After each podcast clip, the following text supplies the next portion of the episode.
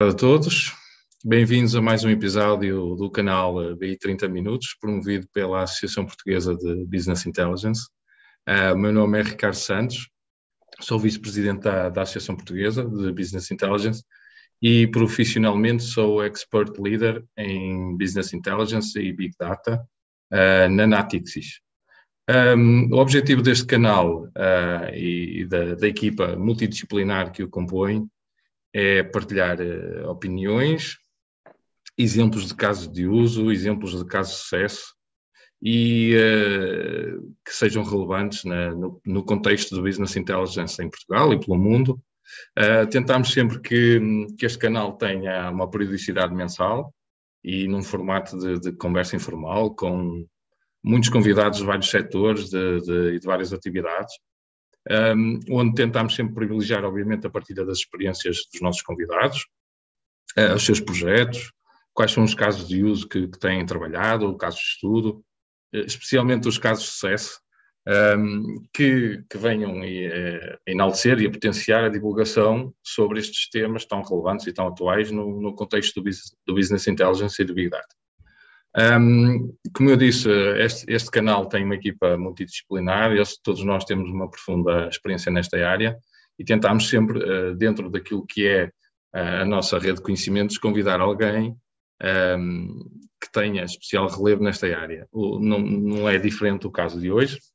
Este episódio dedicado uh, especialmente aos dados no mídia e nas redes sociais e há plataformas de notícias e de artigos, Uh, vou ter comigo na moderação o colega da, da APBI, dos órgãos sociais da APBI, Vogal, um, Hernani Andrés, que é Corporate Business Director na Primavera BSS e é Executive and Business Coach. Um, a nossa convidada de hoje, a quem começo por agradecer imensa disponibilidade, por ter aceito o nosso convite, obviamente.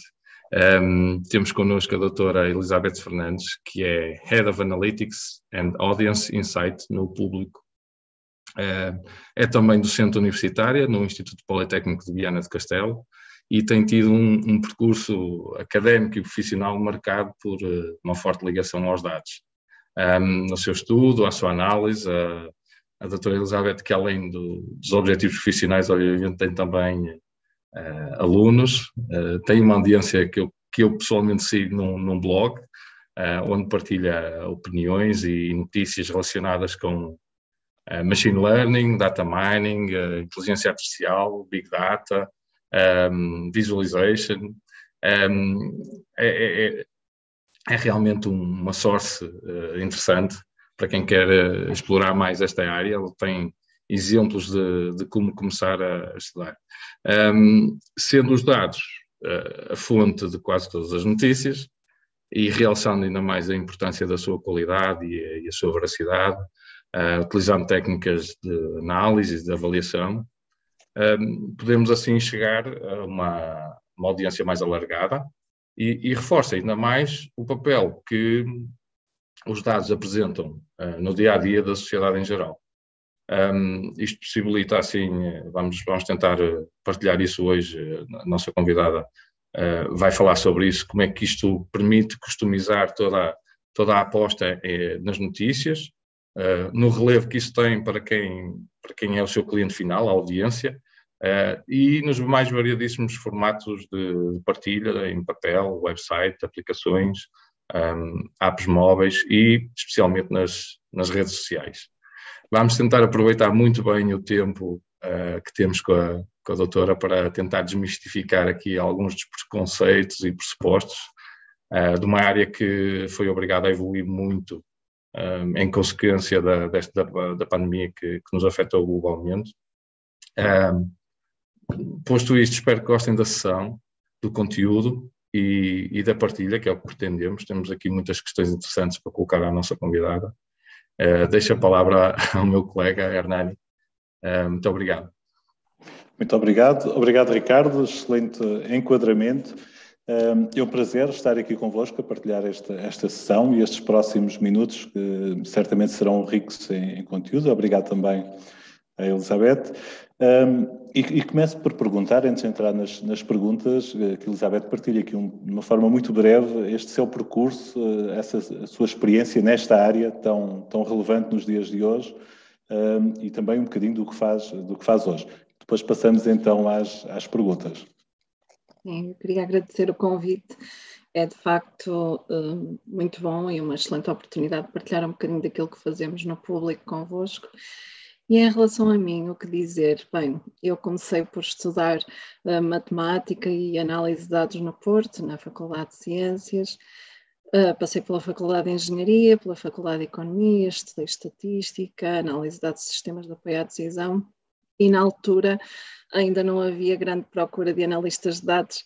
Naquela altura recordo-me perfeitamente ficar chocada a ir a, a, às empresas de recrutamento e dizer que era analista e perguntavam se era analista de sangue ou, de, de, de, ou se trabalhava para a área da saúde. Portanto, na altura ainda estávamos longe de saber que íamos chegar aos dias de hoje e que um analista de dados era tão importante uh, numa empresa para entregar valor e ajudar nas, nas tomadas de decisão.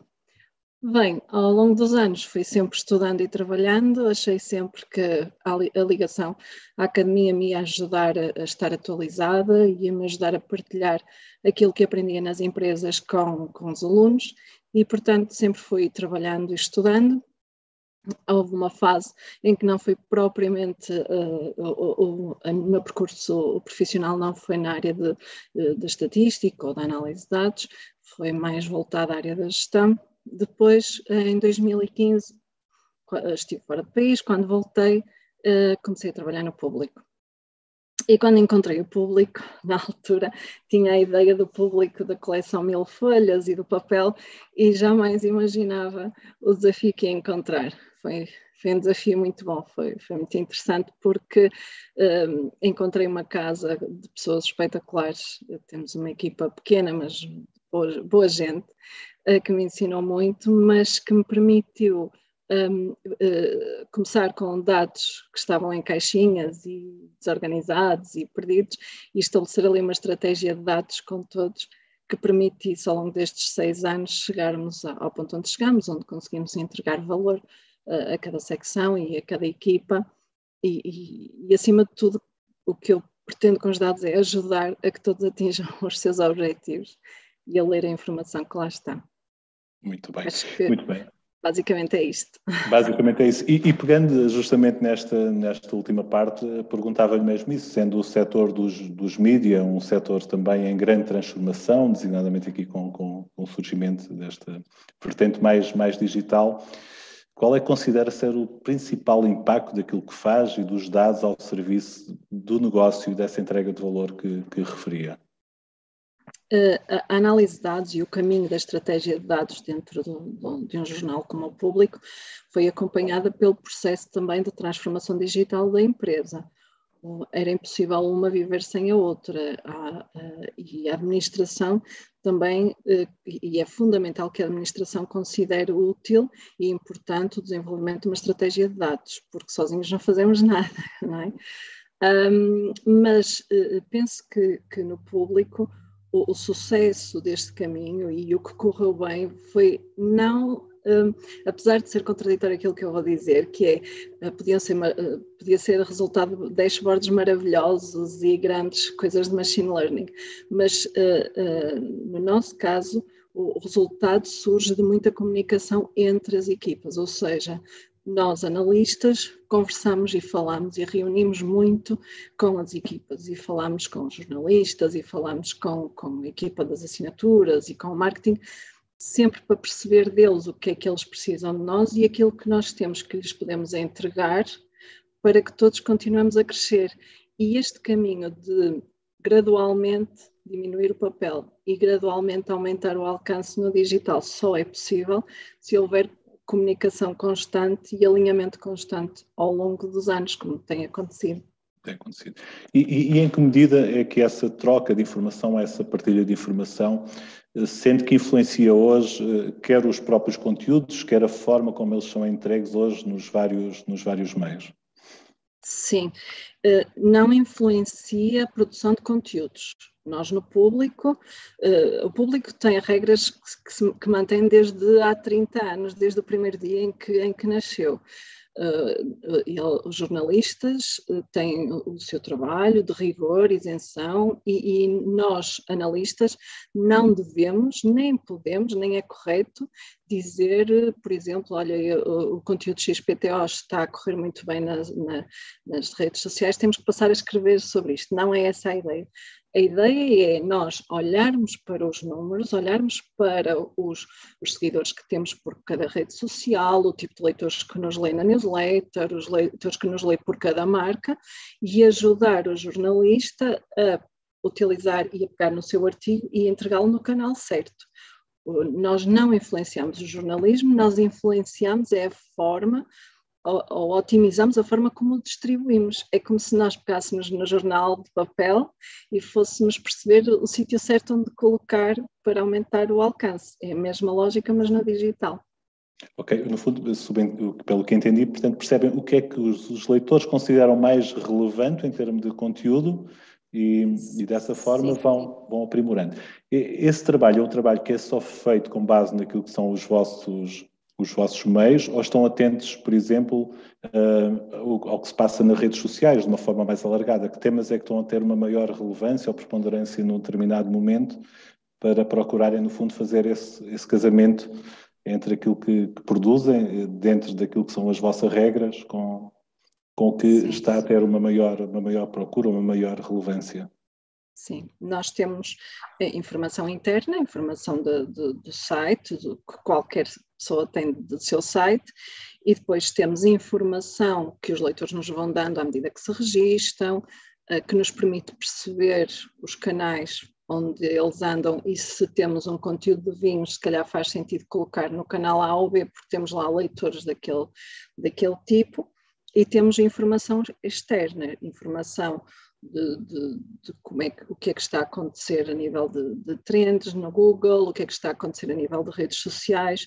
Um, analisamos algum, alguns dados externos para perceber tendências e novas oportunidades em canais novos que, entretanto, já experimentamos ao longo tempo, como o Messenger, que agora já é vulgar, mas na altura não era, uh, o WhatsApp e, e certas uh, experiências que fomos fazendo à medida que fomos entendendo e vimos dados externos que outras áreas de negócio que não as mídias experimentaram, porque nós não olhamos apenas para, para a mídia, nós olhamos para outras áreas de negócio para nos abrir um pouco o horizonte e pensarmos em novas oportunidades de chegar aos nossos leitores, novas formas de chegar lá.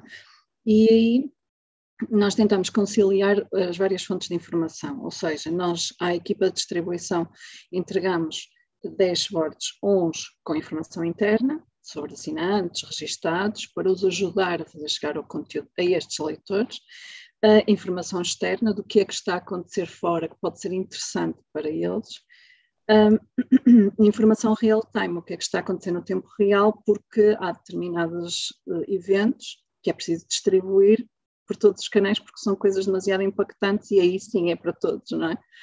E, portanto, a equipa vai decidindo à medida que vai monitorizando esta informação e vai aprimorando a sua decisão em tempo real. Depois nós fazemos toda uma análise histórica, vamos ao dia anterior, à semana anterior e vamos estudar o que aconteceu e enviamos e-mails com recomendações, sugestões, sempre no sentido de os ajudar, uh, porque nós não somos jornalistas, não é? nem, nem temos a capacidade nem o conhecimento de nem, nem devemos dizer, olha, este conteúdo não devia estar assim, devia. Nós ajudamos e depois eles uh, pegam na sugestão que faz sentido e vão melhorando.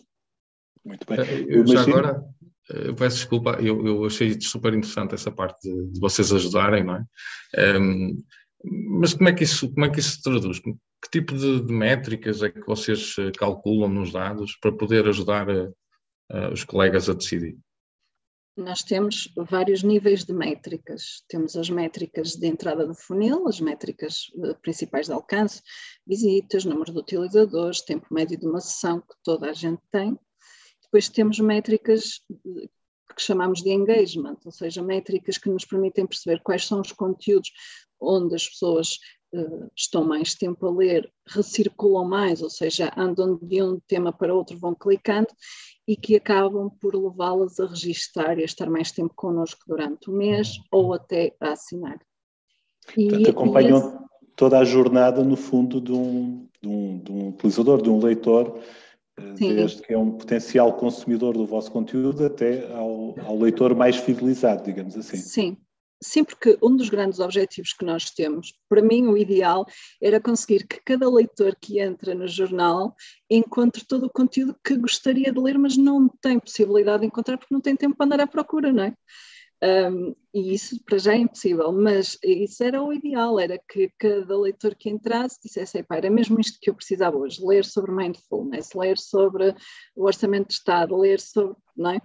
Mas vai-se vai -se fazendo, há de vir o tal futuro da grande inteligência artificial que vai acertar com o que é cookie e o que é que a pessoa uh, gostaria de ler. Mas para já, um, nós trabalhamos muito neste sentido de perceber os grupos que temos, temos a nossa segmentação mediante os diferentes, diferentes níveis de engagement do, dos leitores e vamos entregando aos leitores via newsletters, via, via notificações, os conteúdos que em princípio onde corresponder à maioria daquele segmento.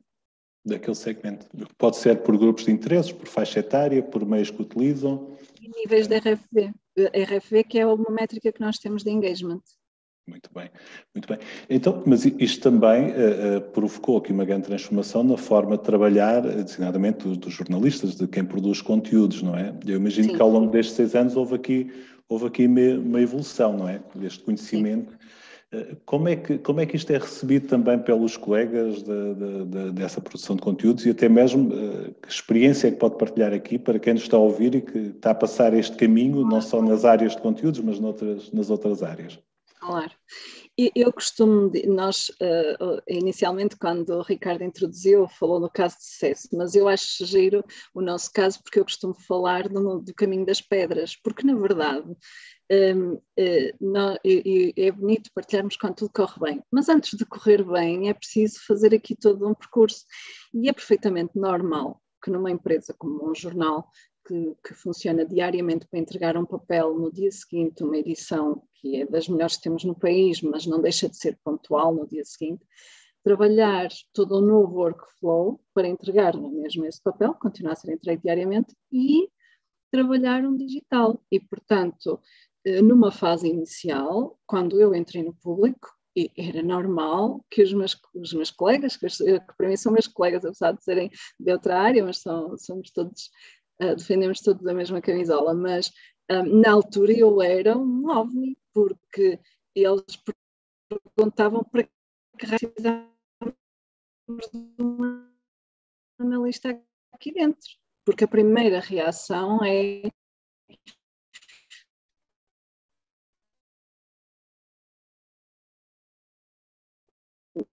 nunca me disseram na universidade, nem nunca em 20 anos de jornalista eu precisei de alguém a falar-me de números.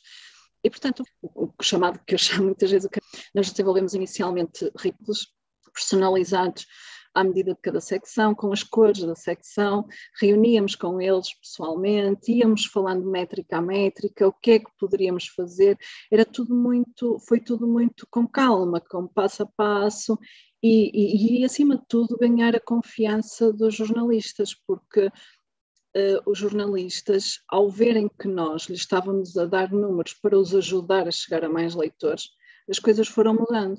Uh, e eles chegaram àquele momento em que foram eles que começaram a vir bater à nossa porta. Olha, eu tenho este artigo, o que é que tu me dizes?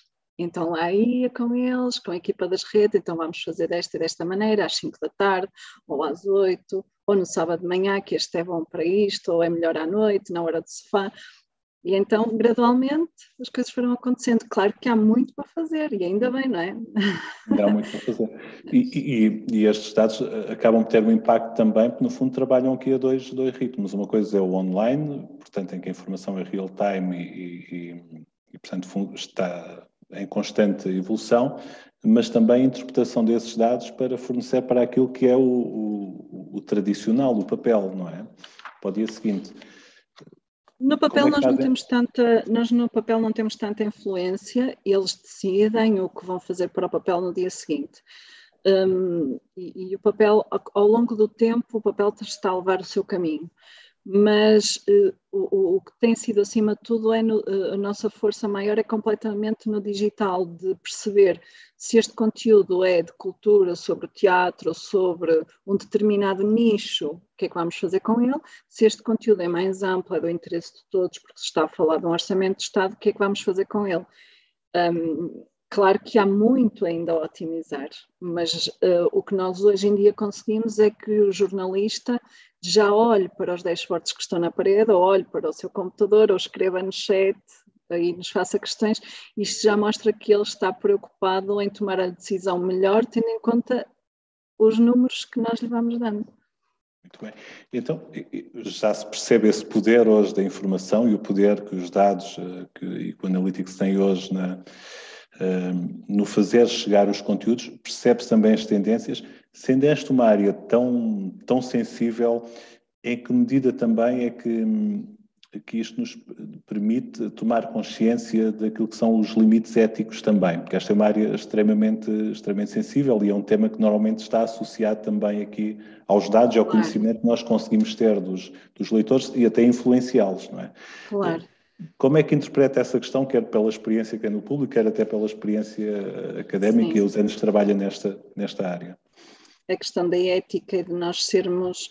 Um, eu acho espetacular é um, o nosso caso específico do Instagram, porque, por exemplo, nós nas redes sociais e no caso do Instagram, nós poderíamos utilizar fotografias um, a tortia direito, porque o que interessaria era aumentar followers e aumentar uh, interações mas sendo nós público e defendendo a marca de público, o objetivo ainda é mais desafiante, ou seja, nós tínhamos que aumentar os nossos followers, aumentar os nossos, uh, a nossa interactivity, a nossa interação e atrair os leitores ao site, mas leitores que fiquem e que criem engagement com o nosso conteúdo. E, portanto, um, a nossa estratégia, no caso específico do Instagram, e, e, e é um pouco transversal a todos os canais, é sempre um, a, a ter em conta o conteúdo que temos, a qualidade e, e, a ética, porque nós poderíamos no Instagram colocar stories, uh, posts e nas outras redes também que fossem muito clickbait e que trouxessem muitas pessoas e iríamos ficar muito contentes com isso, ou não, e não ficaríamos, claro, porque somos o público. Então, que, como é que nós uh, definimos a estratégia no caso específico do Instagram? Foi toda muito monitorizada com dados, foi ao longo destes dois últimos anos, acima de tudo, a pandemia veio, veio ajudar-nos nesta nossa, nesta nossa estratégia do Instagram, que é entregar ao leitor, via visual, imagens e vídeos, conteúdo que o ajudasse a acompanhar a atualidade, a acompanhar o que estávamos a viver de uma forma mais segura, sentir-se seguro, e ao mesmo tempo conteúdo que o libertasse desta ansiedade que causava o Covid e nós acabamos por ser um, um caso de estudo premiado na, na, na INMA, na, na, Organização Mundial das, das Notícias. Porquê? Porque nós conseguimos aumentar muito o tráfego do Instagram, apesar de ter um tráfego pequeno comparado com outros com outros uh, canais, a verdade é que no Instagram estamos a atrair assinantes, pessoas que assinam, porque, são, uh, porque as pessoas criaram um elevado nível de engagement ao nosso conteúdo visual do Instagram, acompanham as stories, nós informamos o que está a acontecer e damos conteúdo extra que lhes permite, na hora de sofá, estar ali no sofá deitado, e a navegar e a entrar no site e estar ali 8 ou 10 minutos a ler. Muito bem. Muito bem. Portanto, contribuem aqui para uh, uh, levar o que é relevante uh, no formato certo, na hora certa, à pessoa, à pessoa certa, digamos que é, é esse, esse o desafio, não é? Sim, e, sim, e... sem dúvida.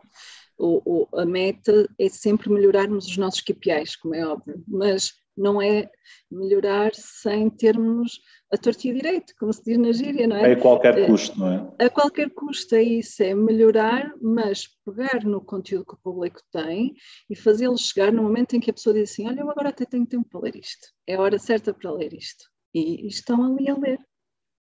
Mas, já agora, se eu puder uh, introduzir mais uma pequena questão, isto realmente, eu, eu ponho sempre este paralelo com, com uma empresa, não é? De, outra, de outro setor de atividade, não é? E obviamente que as empresas têm estas iniciativas para melhorar aquilo que é a performance das empresas, não é? Um, como é que o público faz esta, este, esta ligação entre, entre aquilo que é a análise dos, vossos KPIs, não é? E aquilo que é uh, a atividade da empresa, não é? Portanto, aquilo que é uh, o resultado da empresa. Como é que é? Claro, nós, nós não, não vamos aqui com ilusões, todos temos que ganhar dinheiro para pagar as contas, não é? Claro. E, e, o público vive de, de várias fontes de receita, nomeadamente a publicidade e as assinaturas.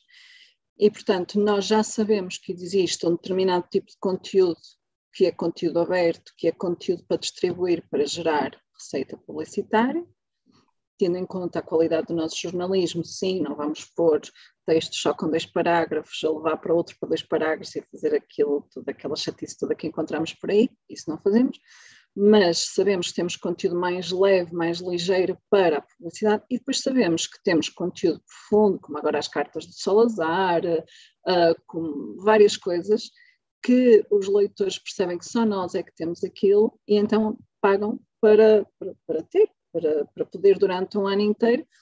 Se nós pensarmos bem, quer dizer, nós antigamente íamos comprar jornal, eh, parecia-nos pouquinho, um dia de cada vez, mas agora uma assinatura anual acaba por ser muito mais barata e, portanto, ter acesso a todo o conteúdo uh, sem, sem, sem barreiras uh, é algo que, que nós promovemos com esse tipo de, de, artigos. Artigos que o leitor, quando bate na paywall, percebe que está ali qualquer coisa por trás, para, acima da média, acima do que encontra no, noutras plataformas, noutros jornais. Não, não há dúvida que estamos aqui perante um caso, um caso de sucesso, não é? Uh, e estamos a chegar aqui ao fim dos nossos, dos nossos 30 minutos. Uh, e já foi feito muita coisa aqui no público, pelo, pelo que percebemos, mas, mas tínhamos que fazer esta pergunta, Elizabeth, que é o que é que está ainda por fazer? Como é que Elizabeth, com esta experiência toda uh, que tem, o que é que antecipa e o que é que acha que ainda se pode fazer nos próximos, nos próximos anos é, em que medida é que o Big Data e o BI eh, pode ajudar designadamente nesta área dos, dos conteúdos, sendo uma área hoje em que cada vez existe mais informação, cada vez as pessoas eh, procuram também mais informação, eh, mas muitas vezes eu subscrevo imensas coisas e não consigo nem ler o que subscrevo, nem os livros todos que compro, não é? E espero que o, Big Data também possa ajudar a esse nível. O que é que antecipa que ainda pode acontecer nos próximos tempos, ou o que é que gostaria que acontecesse? Bem, nós, eh, nós passamos a fase de queremos o alcance máximo e nós, ano passado, fomos o jornal com mais visitas, alcance máximo, estivemos aí no, no topo do ranking. Agora, o que eu acho que vai acontecer nos próximos anos é que as áreas de, de machine learning e inteligência artificial vão cada vez ajudar mais nas tarefas rotineiras do jornalista. Por exemplo, um jogo de futebol está a decorrer. Um, aquela, aquela parte do jornalista de estar a descrever rapidamente o que está a acontecer no jogo já não faz sentido. Faz sentido que seja uma máquina a fazê-lo.